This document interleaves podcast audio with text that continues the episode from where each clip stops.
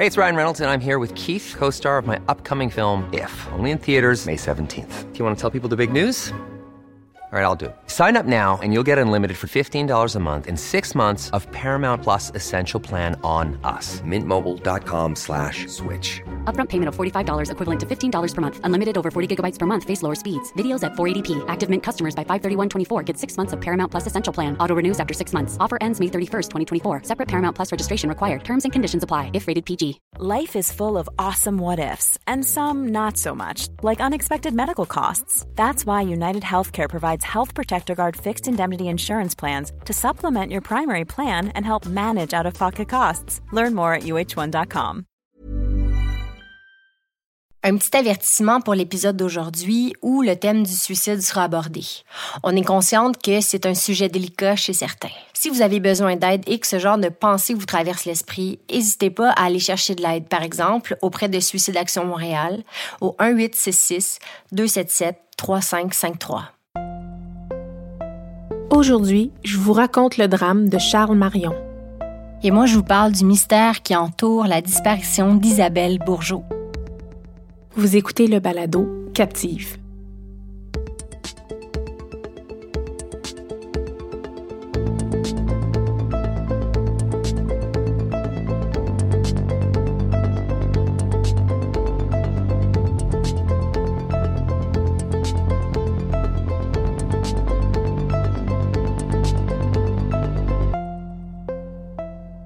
Michel, je ferai pas une grosse introduction aujourd'hui parce que c'est une très longue histoire, un petit peu plus longue que d'habitude. Mais euh, bon, juste pour te mettre en contexte, tu te rappelles en 2020, toi et moi, on a créé un groupe Facebook qui s'appelle Crime réel et faits étranges au Québec. Bien sûr.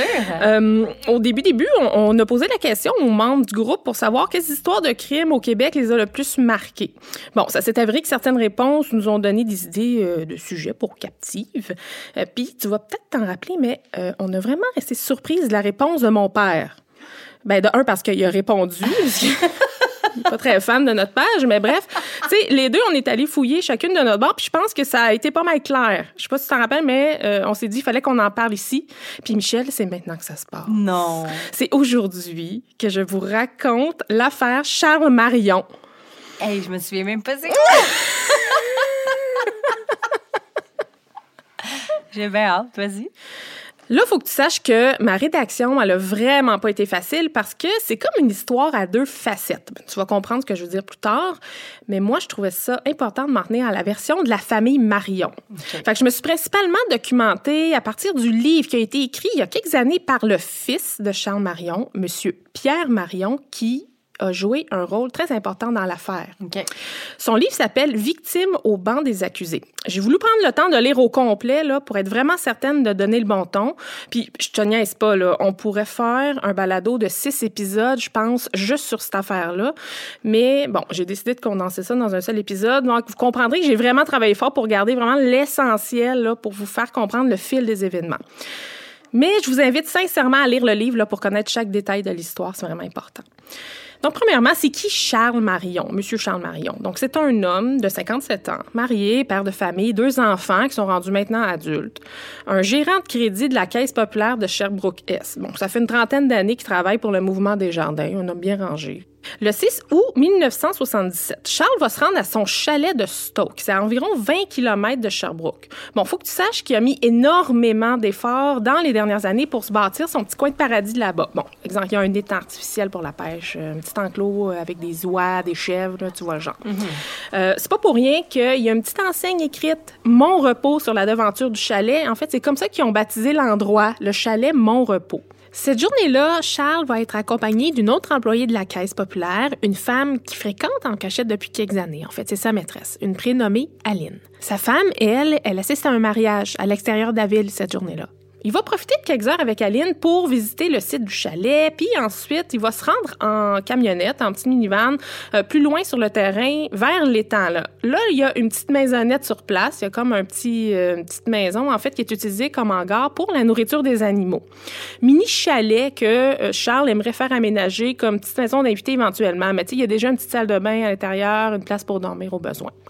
Là, ils sont justement en train de visiter le, petit hangar quand, tiens-toi bien, Michel, il y a deux hommes armés, bonilons sur la tête, vont apparaître dans le cadre de porte. Puis, d'après le livre de Pierre Marion, ils vont dire quelque chose comme les mains en l'air, c'est un hold-up. Ben, Faites exactement ce que je vous dis, sinon vous allez le payer cher. Couchez-vous sur le plancher, sur le ventre, les mains sur la tête. Toi, Aline, place-toi à côté de la toilette. Charles, mets-toi ici à côté du divan, puis grouillez pas de là. Ah, mais ils utilisent leur prénom. Oui, hey, j'espérais que tu réagisses. Effectivement, ils sont pas là par hasard, Michel. Mais écoute, ils vont ligoter Charles, puis ils vont le cacher dans sa propre camionnette avec laquelle ils vont décider de partir. Avant de quitter, ils vont ligoter Aline, ils vont l'attacher à la cuvette de la toilette, puis ils vont la laisser là et partir avec Charles. Quelques heures plus tard, en soirée, Madame Marion, la femme de Charles, va arriver au chalet Mon-Repos. Bon, elle devait venir rejoindre son mari de toute façon. En arrivant, c'est un petit peu bizarre parce que les lumières du chalet sont allumées, la petite radio, elle fonctionne dans le garage comme d'habitude, le chien est dans le chalet, mais il y a pas la camionnette de son mari. Elle va être capable de voir avec les traces de pneus dans le gazon que Charles euh, serait allé au hangar, ce qui est normal parce qu'il fait toujours une petite ronde quand il arrive au chalet. Mais Pourtant, elle voit pas la voiture nulle part. Bon, elle va repartir en voiture à la route principale pour voir si elle croiserait pas en chemin, peut-être chez des voisins. Mais bref, il y a rien. Bon, il serait-tu retourné en ville pour aller chercher quelque chose? Écoute, ils sont à peine à 20 km de Sherbrooke, c'est fort probable. Fait qu'elle va retourner l'attendre au chalet. Minuit, toujours rien. À ce stade-là, je te dirais qu'elle est plus fâchée qu'inquiète, ce qui est totalement mon genre. Là. Fait qu'elle va décider de barrer la porte puis se coucher pour la nuit. Moi, je bouderais, mais bref. Mais le matin, Charles, il est toujours pas revenu. Fait que là, l'inquiétude elle va embarquer, évidemment, mais c'est seulement vers midi qu'elle va décider d'appeler son fils Pierre. Bon, à ce stade-là, Pierre il va essayer de la rassurer, mais il va quand même essayer de contacter des amis pour tenter le terrain, pour essayer de le localiser. Madame Marion, elle va décider de retourner en ville, mais avant de partir, elle va faire la ronde pour aller nourrir les animaux. Elle va se rendre au petit hangar, puis en se penchant pour prendre la nourriture, elle va entendre Est-ce que vous pourriez me détacher, Madame Marion Je me serais évanouie sur place. Tu sais, Aline, presque 24 heures ligotée, elle avait pas osé faire un bruit depuis la veille parce qu'elle pensait que c'était encore les bandits qui étaient sur place. Mais c'était Madame Marion qu'elle entendait depuis Ben, le début. Ou si peut-être qu'au fond d'elle, elle avait une petite gêne. euh, Ben là, non. T'es ligotée, là. Excuse-moi, la gêne, tu sais. Puis c'est sûr que Madame Marion a dû avoir un double choc, là. Premièrement, t'es qui? Deuxièmement, où est mon mari? Bref. Les deux femmes sont en état de choc total. Aline a de la misère à expliquer clairement ce qui s'est passé, mais Madame Marion va comprendre vraiment rapidement que son mari s'est fait enlever par deux hommes armés la veille. Elle va vite appeler la Sûreté du Québec. 30 minutes plus tard, les premiers policiers vont arriver sur place. Ils vont interroger séparément les deux femmes pour avoir leur version des faits, puis évidemment, ils vont procéder à l'inspection des lieux, prendre des photos, chercher des empreintes. Bref, ils font officiellement face à un kidnapping. Charles et ses ravisseurs vont avoir roulé à peu près 45 minutes jusque dans la région de Gould où ils vont finalement continuer à la marche dans le bois une vingtaine de minutes. Là, Charles, lui, il a toujours une cagoule sur sa tête. Il a, a absolument aucune idée où est-ce qu'il est. Il comprend tellement rien de ce qui se passe. Pendant le trajet, les deux hommes avec qui ils voyagent, ben, ils vont quand même essayer de se faire rassurant en disant à Charles qu'ils vont pas y faire de mal, puis que ça sera pas très long qu'ils vont arriver vers sa chambre d'hôtel, entre guillemets. Bon, ça se veut un peu arrogant, mais ils le brutalisent pas vraiment, là. Ils sont vraiment directifs, mais il n'y a pas vraiment de violence physique.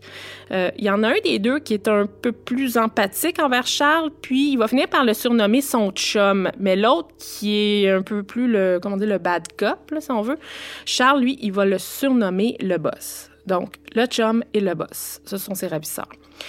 Ils sont en pleine forêt. Ils vont finalement arriver dans ce qui va être sa cachette, en fait. Ils, doivent passer à travers un trou d'un peu moins d'un mètre de large, en fait, profond d'un mètre et demi, qui dit. Puis, rendus au bout de ce trou-là, ils doivent se mettre à genoux pour rejoindre une porte qui mène vers une pièce bétonnée. OK? À l'intérieur, c'est assez haut pour que Charles puisse se mettre debout. C'est un abri souterrain qui est en béton. C'est hyper humide. On parle d'une dimension d'environ 3 mètres par 4 mètres, pas plus gros que ça. Il y a un trou d'aération dans le bas de la porte avec un tuyau qui mène jusqu'à dehors pour que l'air entre dans la pièce. Il y a un matelas de mousse, un sac de couchage, des chandelles, des allumettes, de la nourriture, de l'eau, beaucoup de gin, des cigarettes, euh, des somnifères, puis une chaudière pour faire ses besoins. Bref, il y, a, de quoi survivre quelques jours. Le chum puis le boss, disent qu'ils vont passer régulièrement pour vérifier qu'il manque de rien. Ils vont aussi l'attacher avec trois chaînes qui sont attachées à un anneau fixé dans le béton. Donc, il y en a une à la cheville, une à la ceinture, puis une au cou. C'était vraiment bien organisé, là, là. C'était très bien organisé, vraiment. Là, pendant tout ce temps-là, Charles, ben, il a toujours sa cagoule sur la tête. Il y a la directive de l'enlever uniquement une fois qu'ils vont être sortis. À aucun moment, il est autorisé à voir leur visage, évidemment. Moi, Michel, j'ai bien de la misère à m'imaginer ce que Charles a ressenti dans les premières secondes où il a pu enlever sa cagoule pour découvrir sa cachette. Hey, sérieux. T'imagines-tu? Éclairé à la chandelle, il y avait vraiment toute une logistique là, qui s'est faite à l'intérieur de sa cachette au fil des jours. Il est vraiment, vraiment pris. Puis, en fait, il peut crier le plus fort qu'il peut. Il n'y a aucun son qui sort de cet abri-là. C'est vraiment euh, sous terre, bétonné. J'imagine pas quand, tu sais, ton adrénaline redescend, là. Ouais. comme là, t'es comme, t'es rendu tout seul. T'es tout seul. calme, Puis la viens crainte que ces gens-là ne reviennent jamais. Aïe, aïe, aïe, aïe. Ça n'a pas été long qu'il s'est mis à avoir une armée de monde dans la maison familiale des Marion à Sherbrooke, évidemment. Des enquêteurs, des membres de la famille. La famille, elle a dû répondre quand même à une panoplie de questions. Tu sais, refaire le fil des événements avant l'enlèvement, revoir les habitudes de Charles, ses fréquentations. Bref, c'est souvent très redondant. Mais la famille a toujours répondu de bonne foi aux questions des policiers. C'est Pierre, le fils de Charles, qui va se faire le porte-parole, si on veut, auprès des enquêteurs. Il devient, en quelque sorte, le représentant de la famille, puis tu vas comprendre plus tard qu'il va jouer un rôle majeur dans le dénouement de l'histoire. Mais là, à ce stade-ci, pour vrai, là, il est vraiment pas sorti du bois. C'est deux jours après l'enlèvement, le 8 août, qu'il y a un premier communiqué qui est découvert dans le dépôt de nuit de la Caisse populaire de Sherbrooke-Est, qui est à l'attention de Monsieur Nebetz. Nebetz, c'est le nom Steben écrit à l'envers, en verlan, comme on dit, Ben voyons. qui est le directeur de la caisse. Accompagné du message, il y a une photo de Charles avec une arme pointée sur lui. Les ravisseurs demandent une rançon de 1 million de dollars pour la libération de Charles, puis ils vont demander que les communications se fassent via les médias, notamment via un poste de radio de la région. Ben voyons donc. Ça, Michel, là, ça veut dire qu'à partir de maintenant, les négociations vont se faire au su et à la vue de tout le monde. OK? D'ailleurs, plus tard dans la journée, la Caisse va faire diffuser un message à la radio, une réponse en fait aux communiqués qu'ils ont reçus pour faire savoir aux ravisseurs qui sont prêts à discuter. Monsieur Nebetz désire parler à Monsieur Marion. C'est à partir de ce moment-là que la population entend parler d'enlèvement pour la première fois. Bon, est-ce que le fait de passer par les médias, c'est une stratégie pour alimenter la curiosité du public, peut-être, ou question de mettre de la pression sur le mouvement des jardins? Tu sais, c'est une drôle de stratégie de la part des kidnappeurs, quand même. C'est une histoire incroyable. Qu'est-ce que vous racontez là, Annie? Je le sais, c'est incroyable. Parallèlement à ça, la SQ va faire appel à une escouade particulière qui s'appelle l'Unité d'urgence de la Sûreté. On parle d'une équipe d'une quarantaine de policiers qui sont déployés au besoin pour prendre en charge les enquêtes majeures, comme les cas d'enlèvement, comme dans ce cas-ci. À leur arrivée à l'aéroport de East Angus le 9 août, donc on est le lendemain du premier communiqué, ils vont apercevoir par hasard une minivan qui correspond étrangement à la description de la voiture de Charles celle dans laquelle il a été enlevé. C'est en notant le numéro de plaque qu'ils vont se rendre compte que c'est effectivement celle de Charles qui a été abandonnée sur place, à côté de l'aéroport. Ça laisse présager que M. Marion aurait peut-être été amené quelque part en avion, tu sais, mets-toi à leur place, méchant casse-tête pareil pour les enquêteurs qui commencent. Là, on est rendu deux semaines depuis l'enlèvement. Deux semaines, OK? Sans être arrivé à quelque chose de concret, là, subitement, les dialogues vont complètement arrêter, du jour au lendemain. Ils n'ont plus de nouvelles qui entrent de la part des sept serpents. Les sept serpents, en fait, c'est le nom que les kidnappeurs se donnent à leur communiqué. Silence radio pendant deux semaines. On ne saura jamais réellement la raison de ce silence radio-là, mais ça a été une période extrêmement pénible pour la famille, là, on peut juste s'imaginer. Donc, deux semaines sans aucune nouvelle. C'est le 3 septembre, soit 28 jours après l'enlèvement, que les communications reprennent par écrit. C'est à cette période-là qu'ils vont s'entendre sur un nouveau montant de rançon de 500 000 Donc, il y a enfin, Michel, une première tentative d'échange qui se prépare. Mais avant, ils doivent décider qui vont être les deux émissaires pour suivre les indications et remettre la rançon. Donc, Pierre Marion, le fils, se porte volontaire, évidemment, puis la SQ va profiter de l'occasion pour exiger un polygraphe à Pierre. Eux, ils expliquent que c'est la norme s'il veut participer à la livraison de la rançon. Donc, Pierre, ben, il voit pas de problème, puis il va se rendre à Montréal dans les bureaux de la SQ pour faire le test. Mais l'entretien, Michel, va vraiment prendre une drôle de tournure. Tu sais, je savais pas, mais il y a toujours une discussion préparatoire aux questions, un peu pour déterminer l'angle des questions. Puis, hey, Pierre se rend compte que le technicien, là, il met beaucoup l'emphase sur la possible implication de son père dans son propre enlèvement. Non. Oui. Là, Pierre, il est comme vraiment catégorique. Voyons, ça, c'est quand même pas concevable à mes yeux. Qu'est-ce que vous dites là? Voyons donc. Mais il réalise que la question est dans l'air, là. La question est dans l'air. Est-ce que les enquêteurs ont vraiment un doute là-dessus? Que son propre père serait mêlé à cette affaire-là. Ouais. Ça s'alignait très bien pour que Pierre puisse être l'émissaire, mais finalement, pas à cause des résultats du polygraphe, mais parce que les ravisseurs ont proposé eux-mêmes deux noms pour la livraison de la rançon. Les journalistes Normand Maltais et Claude Poirier.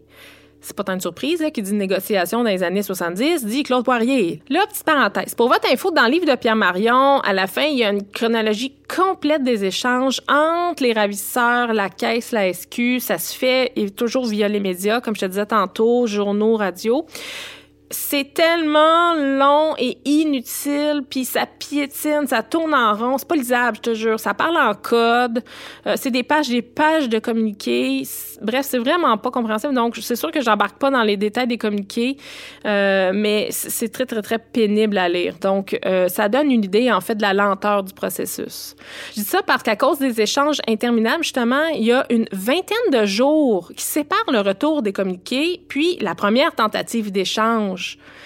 Donc là, on est rendu le 23 septembre, 48 jours après l'enlèvement. La caisse va faire préparer deux valises qui contiennent 250 000 chacune à la demande des sept serpents. Donc, Normand Maltais, Claude Poirier vont se rendre au point de rencontre avec la rançon. Puis là, à l'insu des deux journalistes et de la famille, la SQ va échanger les valises pleines d'argent avec des valises pleines de carton. Pardon? Oui. Ben, de toute façon, pour toutes sortes de raisons, l'opération euh, se fait un peu dans la confusion. La tentative d'échange va échouer de manière lamentable. Apparemment que deux gardes de chasse sur le site de l'échange euh, qui auraient mis un frein à l'opération. Euh, c'est qui ces gardes de chasse-là? On le saura jamais réellement. Puis, entre toi puis moi, Michel, est-ce que le 500 000 était plus important que la vie de Charles Marion à ce moment-là? C'est drôle, hein? C'est bizarre. Ben, c'est non, en tout cas. Bref, à mon avis. Mais bon, je me permets un petit éditorial en disant ça parce que c'est rien comparé à ce qui va être dit au bulletin de nouvelles de Radio-Canada deux jours après la tentative ratée qui dit que l'enlèvement serait une gigantesque supercherie et le journaliste ajoute qu'en sortant de sa cachette, Charles Marion pourrait bien rentrer en prison au lieu de rentrer chez lui. Ben voyons donc, arrête. Je n'ai pas trouvé le nom de ce journaliste. Je voulais le citer. C'est tellement choquant. Mais c'est très intriguant, là. Continue, là. Je veux comprendre. Alors, imagine-toi une seconde les conséquences que ça va avoir sur la crédibilité de l'affaire, là, face au public. C'est arrangé, ça, je pense. La rumeur, est-ce qu'elle aurait été alimentée par les policiers, à ton avis? C'est ce que Pierre Marion pense, du moins il y a des doutes là-dessus. Puis, tu te rappelles la passe du polygraphe? Oui, mais, C'était déjà mais- dans l'air. oui, mais les policiers n'ont pas, ont pas dit ça pour euh, le plaisir, là. Je veux dire, Ça traîne. Euh, Il y a des rumeurs qui disaient que la voix qu'on entendait sur certains enregistrements euh, des, des sept serpents, que c'était peut-être la voix de Charles Marion. Il y a des faux, ben des faux témoins. Je sais pas. Il y a des gens qui disent qu'ils l'auraient vu se promener dehors dans la région de Gould. Bref, c'est des, c'est des, c'est vraiment des rumeurs. Puis la population, faut pas oublier que c'est dans les médias. Tout le monde est témoin de ça. Puis ça piétine tellement que les gens en perdent complètement l'intérêt. Aïe, aïe. Continue. Moi, j'ai pas perdu l'intérêt. Mais justement, là, faut pas oublier que pendant tout ce temps-là, Charles est toujours dans sa cachette. Le chum puis le boss vont le visiter sur une base régulière. Puis ils vont lui apporter les journaux. Fait qu'il voit ça, là, Charles, les tentatives ratées, les rumeurs sur lui. Euh, il va se découper une photo de ses enfants dans le journal puis il va l'accrocher au mur de son abri. Tu sais, c'est brisqueur. Par respect pour lui, je veux pas trop m'étendre sur ça, mais Charles va faire quand même deux tentatives de suicide pendant sa captivité. La première avec les somnifères qu'il a en sa possession. Le chum va le trouver juste à temps. Euh, ça va le rendre malade, mais sans plus. Puis une deuxième tentative, celle-là, elle m'a vraiment marqué, mais avec euh, une, sa cagoule, en fait, puis un sac de plastique qui va essayer de retenir le plus longtemps sur sa tête. Mais bref, euh, l'instinct de survie a été plus fort, il l'a retiré. Moi, pour vrai, je pense qu'il n'y a pas de mots qui doivent décrire la douleur et le genre de désespoir que cet homme-là devait ressentir à ce moment-là. Voir pas, tu vois pas le bout, là? Non, tu vois pas le bout. Surtout quand tu, tu as les échos du dehors qui disent que finalement, euh, c'est pas sérieux tout ça. Puis, euh, Tu sais, les journalistes, il y a personne de ton bord, t'as pas de crédibilité, puis non seulement euh, la rumeur que tu serais impliqué dans ton propre enlèvement quand t'es en train de vivre un méchant calvaire. Non, c'est pas cool. Non, c'est vraiment pas cool. Il y a une deuxième tentative d'échange le 29 septembre, six jours après la première. Donc, on est rendu 54 jours après l'enlèvement. Puis, encore une fois, une opération ratée pendant laquelle les sept serpents vont mettre la main sur les valises pleines de cartons. Pas rien qu'insultant. Fait que suite à ça, les policiers, ils auraient même, entre autres, décidé de lâcher une meute de chiens pour essayer de les coincer. Il y a un avion qui survolait le secteur pour essayer de les localiser. Bref, ils veulent vraiment attraper les bandits, là, la police. Puis, la quantité de journalistes sur place qui écoutaient sur des ondes radio de la police, ils se déplaçaient pour suivre l'action. Je te jure, c'est un vrai cirque médiatique, tout ça. Puis, à mon avis, ça a dû nuire un peu aux policiers aussi, Ben, à moment de cette opération-là. C'est sûr.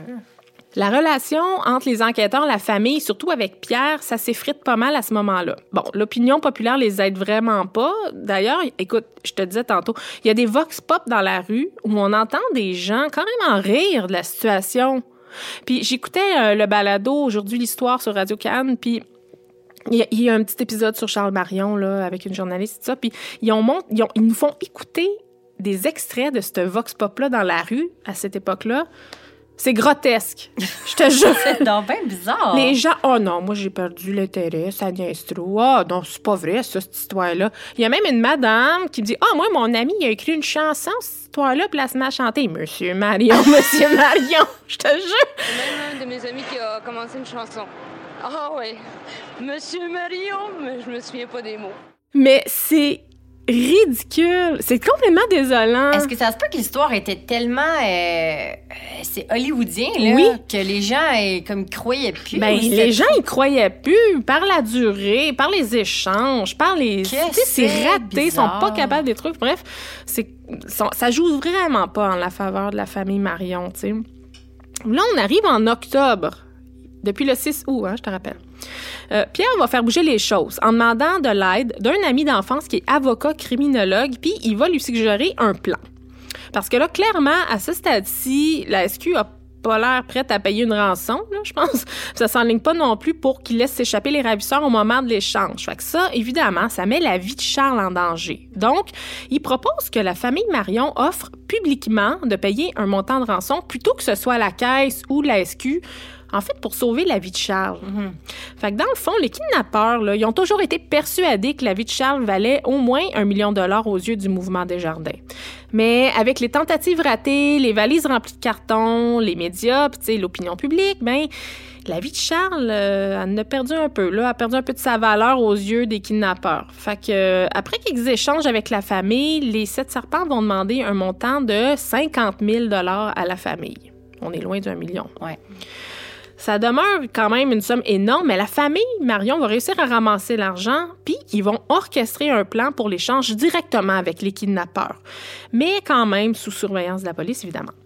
Le 27 octobre, soit 82 jours après l'enlèvement, Pierre et son oncle vont suivre les consignes pour faire l'échange, mais cette fois-ci, ils vont essayer de faire ça quand même à l'affût des journalistes. Donc, c'est comme une vraie chasse au trésor. C'était vraiment stressant à lire. Euh, exemple, rendez-vous au presbytère, allez dans le bureau principal, le téléphone va sonner, ça va vous dicter la prochaine consigne. Ensuite, allez récupérer une enveloppe sur un poteau devant l'usine Carnation.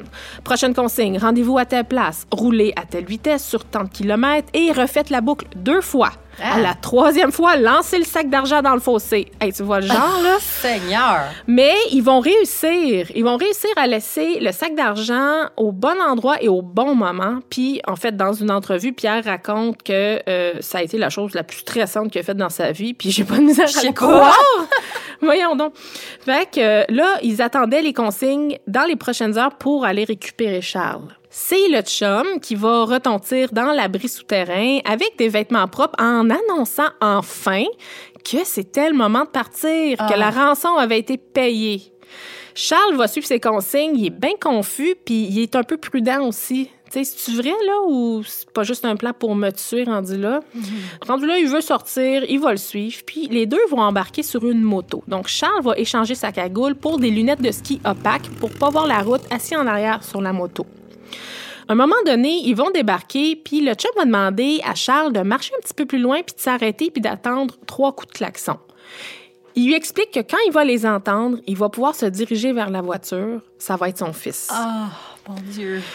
De leur côté, Pierre et sa famille, écoute ça, ils vont avoir attendu 24 heures entre le moment où la rançon a été remise puis le coup de téléphone avec les consignes pour aller retrouver Charles. Incroyable. Ils doivent se rendre dans le stationnement de l'aéroport East Angus et klaxonner trois fois. Le 28 octobre 1977, dans le stationnement de l'aéroport, après trois coups de klaxon, Oh. Les deux hommes, confus chacun de leur bord, évidemment, se reconnaissent de loin. C'est dans une montagne d'émotions, Michel, que le père et le fils vont se prendre dans leurs bras après 83 jours d'attente. L'enlèvement de Charles Marion, là, c'est l'enlèvement le plus long au Canada encore à ce jour. Presque un an plus tard, le 23 juin 1978, il y a un certain Michel de Varenne qui se fait reconnaître dans un bar de Sherbrooke par un ancien gardien de prison. Monsieur de Varenne s'est évadé de prison quelques années avant. Puis, rendu au poste de police, il va vider ses poches, puis il va ramasser vraiment vite un billet de 20 pièces qu'il va essayer d'avaler. On est encore dans la même Oui, histoire? c'est weird, hein? ben, les policiers vont découvrir que le billet a un des numéros de série qui a été utilisé pour la rançon de Charles Marion. No way. Michel de Varenne, c'est le chum. C'est un méchant hasard pareil, là. Il va finir par dénoncer son complice. Claude Valence dit le boss. Et on apprend que c'est Valence le cerveau de l'affaire. Tu m'étonnes. C'est le boss. Le boss. Si tu penses que l'enfer de Charles a fini le jour où il est sorti de sa cachette, Michel, ben, c'est pas le cas. Il a jamais été capable de retrouver son honneur à cause d'opinion publique, bien évidemment. Puis même après l'arrestation des kidnappeurs, ce sera pas plus facile. Le procès de Michel de Varenne et Claude Valence vont s'avérer être un vrai calvaire pour Charles. Parce que non seulement, tu sais, de replonger dans toute l'histoire, là, en tant que témoin principal de la couronne, mais aussi de se faire carrément remettre sa parole en doute encore devant temps, tout le monde par les avocats de la défense. Puis malheureusement, ben le fait que sa crédibilité soit mise en doute, ben ça va jouer dans la sentence de ses ravisseurs. Puis en tout cas pour Claude Valence parce que euh, le boss, parce que dans le fond par peur, Charles va jamais dire de façon officielle qu'il reconnaît la voix du boss. Fait que vu que ça va amener un doute raisonnable, ben euh, Claude Valence, il va être condamné à seulement six ans de prison pour extorsion. Pour le chum, euh, lui de son bord, ben, il va le dire publiquement que Charles n'a pas joué un rôle dans son enlèvement. Charles va reconnaître publiquement sa voix aussi. Donc, Michel de Varenne il est condamné, lui, à 12 ans de prison. Au cours des années qui vont suivre après le procès, ben Charles va évidemment avoir gardé des séquelles psychologiques vraiment importantes. Hein. Assez que malheureusement, il va développer une bipolarité. Ça va éventuellement mettre un terme à son mariage, il travaillera plus pour la caisse populaire, il va s'isoler de plus en plus de ses proches, mais il va quand même finir par faire sa vie avec Aline, sa Ah. maîtresse, ouais. C'est peut-être une des seules, en fait, qui comprend sa douleur. Ben, en tout cas, qu'il croit à 100 là, Ben, exactement. Elle Annie, était là. Je peux pas croire. J'ai de la misère à imaginer que les médias sont embarqués là-dedans puis qu'ils ont Ouais. complètement euh, le victim shaming euh, Puis même, 101, là. même pendant le procès, Michel. Tu sais, tu comprends, jusqu'à la fin. Jusqu'à la dernière seconde, Mais explique-moi comment. Explique-moi d'où ça part, ça? Je veux comprendre. C'est les policiers qui, qui auraient un petit peu, euh, genre, lancé ça dans l'univers? En fait, l'escouade que je te parlais au ouais. départ, là, eux sont habitués de travailler sur euh, différents enlèvements qui s'étaient produits au, au Québec. Puis c'était jamais très, très long, en fait. Ils réussissaient, en fait, à, à- à déjouer ça peut-être une semaine, deux semaines. Puis ils ils commençaient à avoir des gens de oui-dire entre eux, devant les membres de la famille, tout ça, que le fait que c'était long, que ça amenait quelque chose d'un peu discutable, un peu louche, en fait. Puis c'est drôle parce que dans le livre, ce qu'il dit, c'est que dans le fond, ce qui se disait au sein de la famille, les discussions de ce genre-là, ben c'était probablement repris par les gens qui étaient sur place auprès de leur famille à la maison le soir, devant le souper, Ah. des discussions qui, tu sais, qui, qui Des discussions de salon puis sais, tu d'oreiller. comprends-tu? Ouais. Bouche à oreille, ça- déformation, tout ça. Fait que finalement, en bout de ligne, il y a comme un genre de rumeur qui a commencé à sortir. bouillon, là. Ouais, tu sais, c'était tranquillement. euh, puis comme je te dis, les communications étaient tellement compliquées puis lentes. En tout cas, bref, je pense que c'est peut-être ça qui a joué là-dedans. Est-ce que c'est entièrement les policiers? Je pense que les médias en ont, ont joué pour beaucoup. Ils l'ont jamais réellement baqué, là, Charles Marion Mais non, non. plus. Fait que ça l'a suivi pour le restant de ses jours. Fait que dans la nuit du 2 décembre 1999, Charles va se lever puis il va quitter son domicile. Il va se rendre à son chalet de Stoke. Puis en arrivant là-bas, il va se coucher dans son lit puis il va s'enlever la vie avec une arme à feu. Oh non. C'est directement au cœur de mon repos, là où tout a commencé, en fait, le 6 août 1977, que Charles va finalement retrouver la paix, 22 ans après son enlèvement.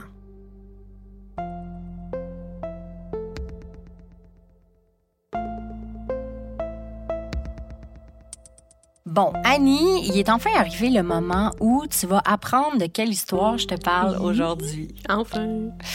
Je pense qu'on n'a jamais dit à nos auditeurs encore que pour Captive, on se dit jamais d'avance de quoi ou de qui on va parler pour l'épisode qu'on s'en vient enregistrer. J'apprends ton sujet quand on commence l'enregistrement et la même chose de ton côté. C'est très vrai. Je te dis jamais rien sur l'histoire que je m'en viens raconter, même si, on va se le dire, toi, là, t'es pas mal plus curieuse que moi entre les épisodes. C'est vrai. C'est pas rare que tu me demandes au moins le nom de la personne sur laquelle je travaille ou que t'es super excité par ton sujet puis tu m'envoies des méga perches par texto, genre. Hey! Perches que je ne saisis jamais. Pour vrai, là, les gens, c'est à vous que je parle. Je jure sur la tête de ma fille que tout ça est bien vrai. On connaît jamais d'avance le sujet de l'autre et nos réactions sont authentiques. Mm. Annie, je peux te le dire là. Vas-y. Aujourd'hui, je te parle d'une histoire qui est d'une infinie tristesse pour plein de raisons. Une histoire qui date de 1985, puis pour te dire la vérité, je l'ai repérée avec Dossier Mystère, Ah! l'émission, là. La version québécoise, animée Oui. par euh, Jean Coutu. Jean Coutu. L'acteur, là, pas la pharmacie. L'émission est disponible sur YouTube, puis je l'ai réécoutée bien sûr pour l'épisode d'aujourd'hui, mais elle a été diffusée pour la première fois en 90. Puis je te jure, Annie, que je m'en souvenais de cet épisode-là. J'écoutais Dossier Mystère assidûment avec mes parents, j'avais genre 9-10 ans. Puis même si ça me semi-terrifiait, là, je manquais jamais un épisode. Et je te jure que je me suis souvenue de cette histoire-là. Une histoire qui, 31 ans après que j'en ai entendu parler pour la première fois, reste encore un mystère. Ben, laisse-moi te le raconter, ce grand mystère, celui qui entoure la disparition d'Isabelle Bourgeot. Isabelle est née le 19 octobre 1953 en France. Ses parents, René et Gisèle, émigrent au Québec quatre ans plus tard. Ils s'installent dans la ville de Québec, donc la petite Isabelle n'a pas grand souvenir de sa vie en France. Au fil des ans, elle devient une jeune femme qu'on décrit comme super enjouée, curieuse, vraiment intelligente, une fille pleine de vie finalement. Elle a une adolescence heureuse, super bien entourée avec beaucoup d'amis.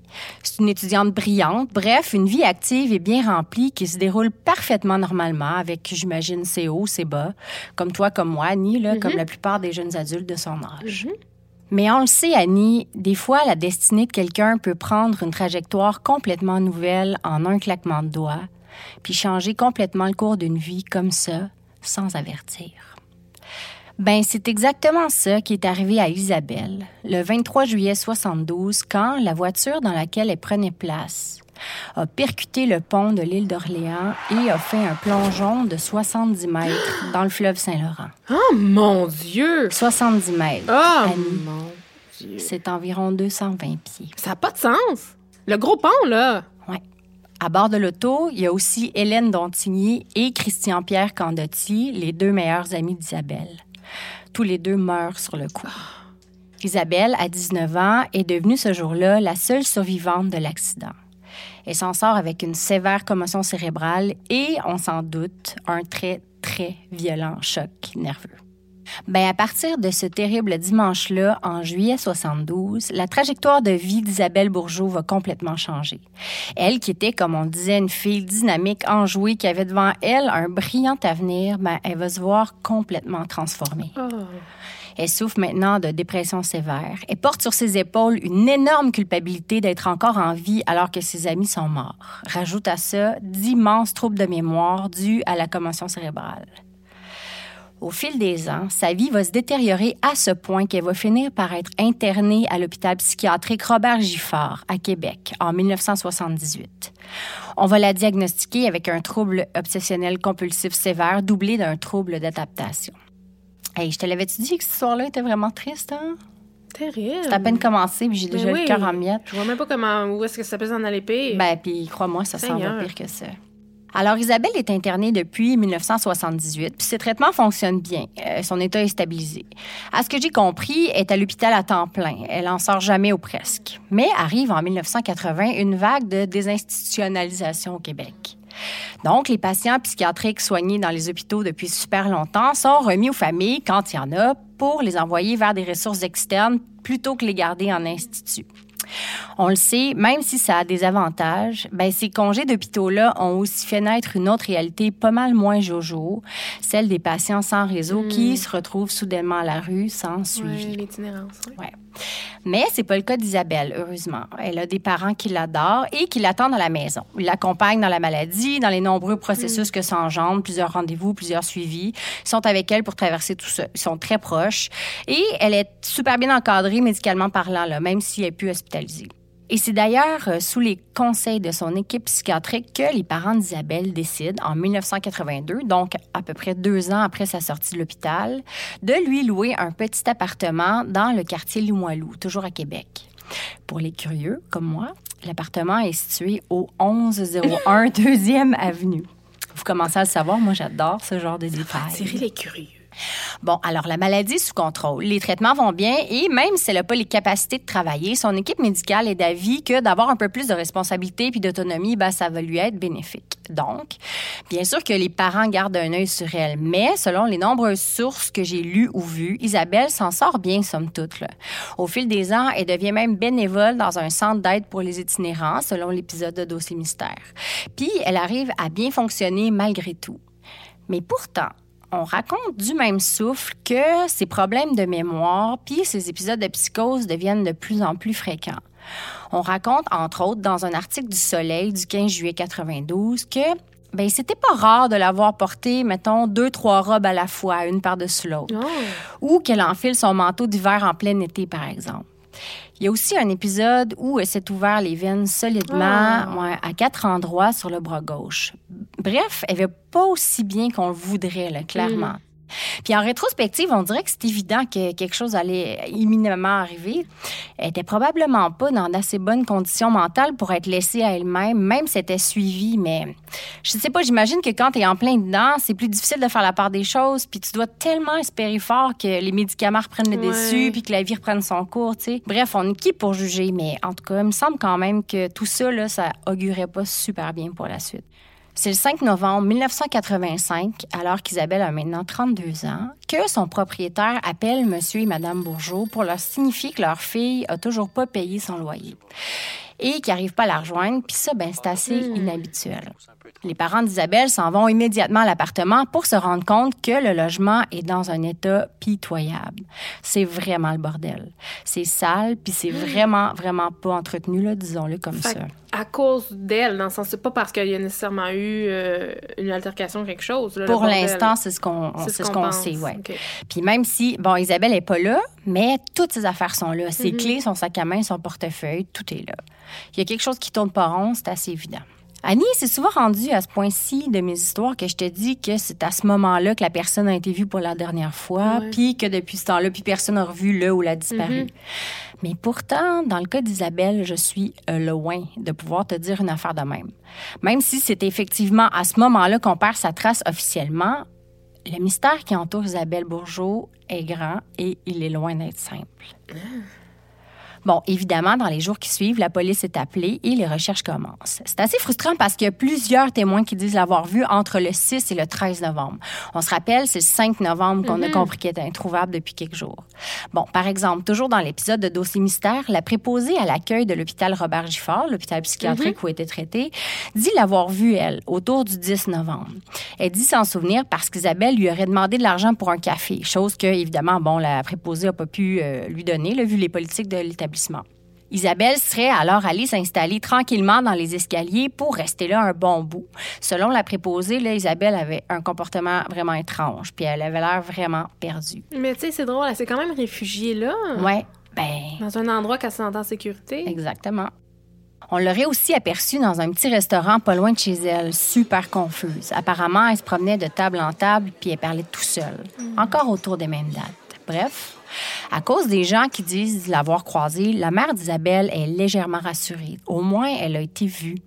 Elle peut raisonnablement conclure qu'Isabelle est encore en vie puis qu'elle est juste en cavale, là, en guillemets, là, désorientée, en psychose peut-être. Mais l'espoir de la retrouver saine et sauve dans les prochains jours est vraiment grand. Sauf qu'après ça, plus rien.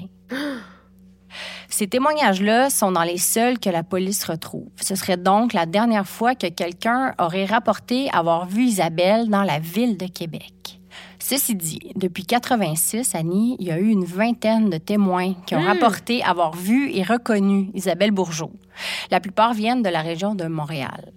Suis vraiment pas je mon envie avec les, les, les visages puis les noms. Là. Ça m'impressionne vraiment toujours quand j'entends des témoins être absolument sûrs d'avoir connu quelqu'un ou qu'un suspect est arrêté parce qu'un citoyen l'a reconnu. Ben, ça dépend. Parce que là, si les, ces affiches euh, sont placardées, parce que là, ça vient d'arriver, puis c'est le, le- sujet de l'heure, peut-être, là. Mais il faut dire que Isabelle a des signes très distinctifs sur le visage. Ah, OK. Ben là, ça aide. Ouais, elle a cinq grains de beauté assez marqués qui forment un demi-cercle sur sa joue gauche, ce qui la rend quand même assez facile à reconnaître. Puis elle porte aussi ben, les cicatrices de sa mutilation sur le bras gauche. Il faut aussi dire que ses parents ont fait des pieds et des mains pour la retrouver et qu'il y a eu de gros efforts collectifs pour diffuser le plus possible sa photo et sa description dans les journaux au fil des ans. Donc, son visage est assez familier dans le paysage médiatique à ce moment-là. Je te montre sa photo, Ouais, Annie. je l'ai pas vue. Est-ce que ça dit quelque chose? Je suis pas sûre si ça me dit quelque chose. Mais comment? Excuse-moi, là, tu montres cette photo-là, c'est sûr que je la reconnais dans la rue. Je veux dire, là, tu l'as dans les mains, là, mais si tu te promènes, puis tu, Ben, tu dois te dire, mais voyons, je connais-tu cette personne-là? J'ai-tu déjà vu? C'était-tu Ouais. elle? C'était-tu pas elle? Puis à un moment donné, euh, tu, tu passes à un autre appel. le réflexe. Je pense que j'étais allée au secondaire avec ça. non, mais pour vrai, les, les, les grains de beauté sur sa joue, c'est frappant. C'est là. assez frappant. Hey, ça je sais pas, ça me dit vaguement quoi, mais je te dirais, je peux pas dire. Bon, bien évidemment, il y a eu des témoignages, somme toute assez difficiles à vérifier, mais il y en a eu quelques-uns d'assez crédibles. Par exemple, celui de Pierrette Hamel, une préposée dans un centre d'entraide de Montréal. Elle, elle est 100% certaine d'avoir connu Isabelle sur la rue. Elle rapporte qu'elle agissait comme une enfant de 7 ou 8 ans Oh. et qu'elle semblait être itinérante. Comme moi, t'as sûrement envie de dire, mais Pierrette, pourquoi t'as pas Ben appelé la police? Voyons! Ben, la réponse est vraiment simple, mais d'autant plus désolante. En fait, Pierrette croyait dur comme fer qu'Isabelle avait été retrouvée depuis longtemps. Ah, pourquoi? Ouais. Je sais pas. Attends, elle pensait qu'elle était juste là par hasard, hein, qu'elle se promenait. C'est ça, pas que cette histoire-là était réglée. Là. Ah, mais c'est terrible, ça. Ouais, ben c'est ça. Des témoignages comme ça, il y en a eu plusieurs. Fait que les parents d'Isabelle ont décidé d'engager un détective privé pour aider à l'enquête et leur donner un coup de main pour démêler tout ça. À ce que j'ai compris, il y a eu deux détectives privés plus actifs dans l'affaire. Et leurs conclusions, à l'époque, sont assez surprenantes. On est en 1992, OK? Selon eux, Isabelle est encore vivante.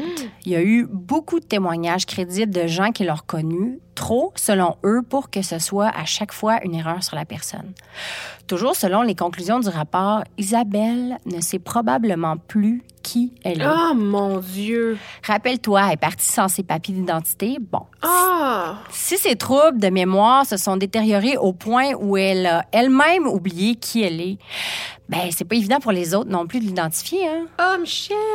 Ils avancent aussi qu'au point où on en est, Isabelle a très bien pu changer d'identité, de façon volontaire Ah, ou non.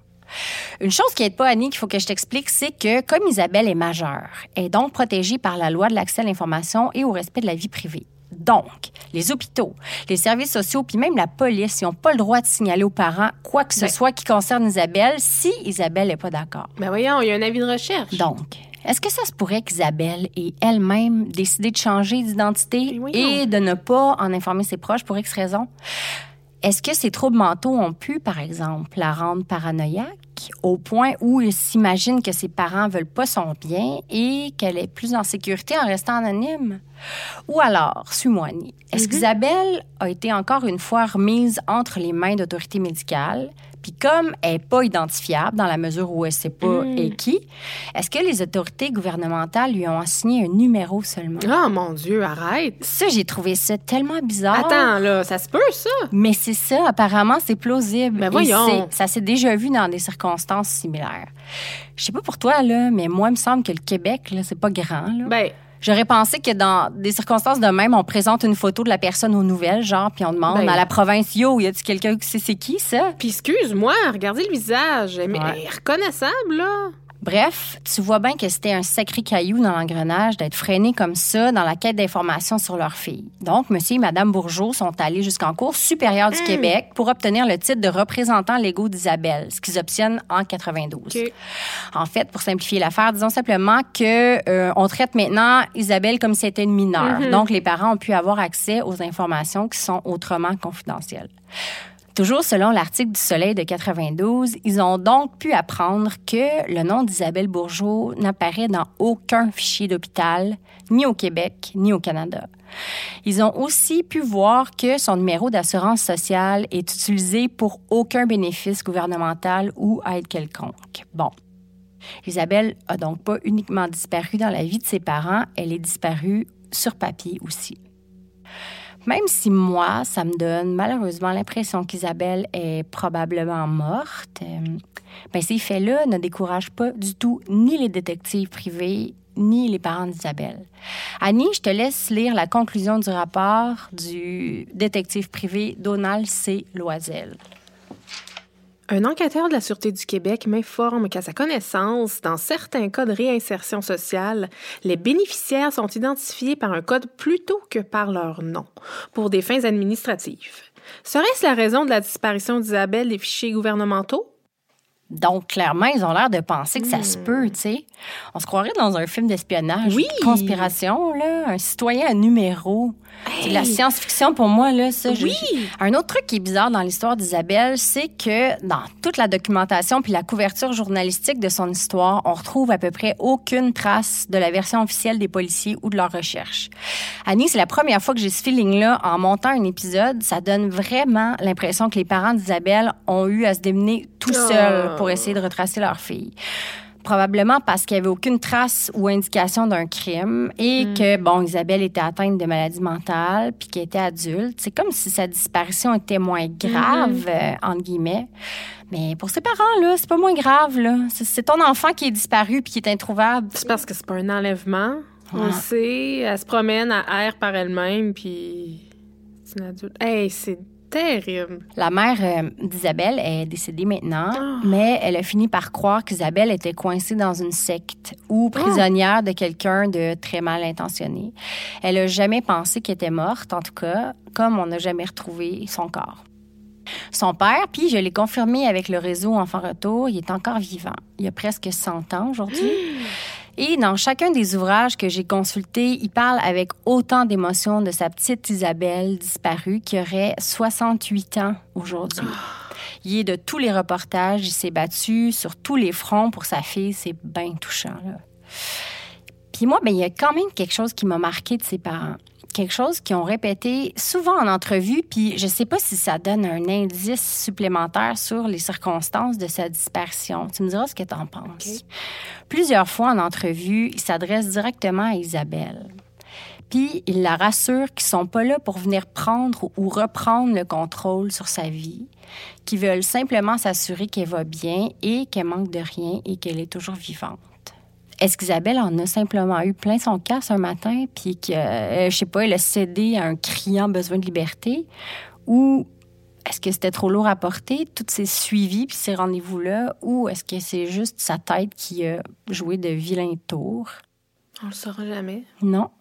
Incroyable, mais 36 ans plus tard, on n'est pas plus près d'une réponse qu'on l'était le matin du 5 novembre 85.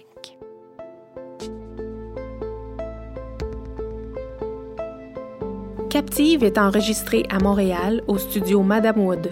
Montage et habillage sonore, Vincent Blain. Une idée originale de Michel Ouellette et Annie Lorrain. Thème musical, l'indice. Pour communiquer la moindre information à propos d'Isabelle Bourgeot, il ne faut pas hésiter à contacter la Sûreté du Québec au 514-598-4141.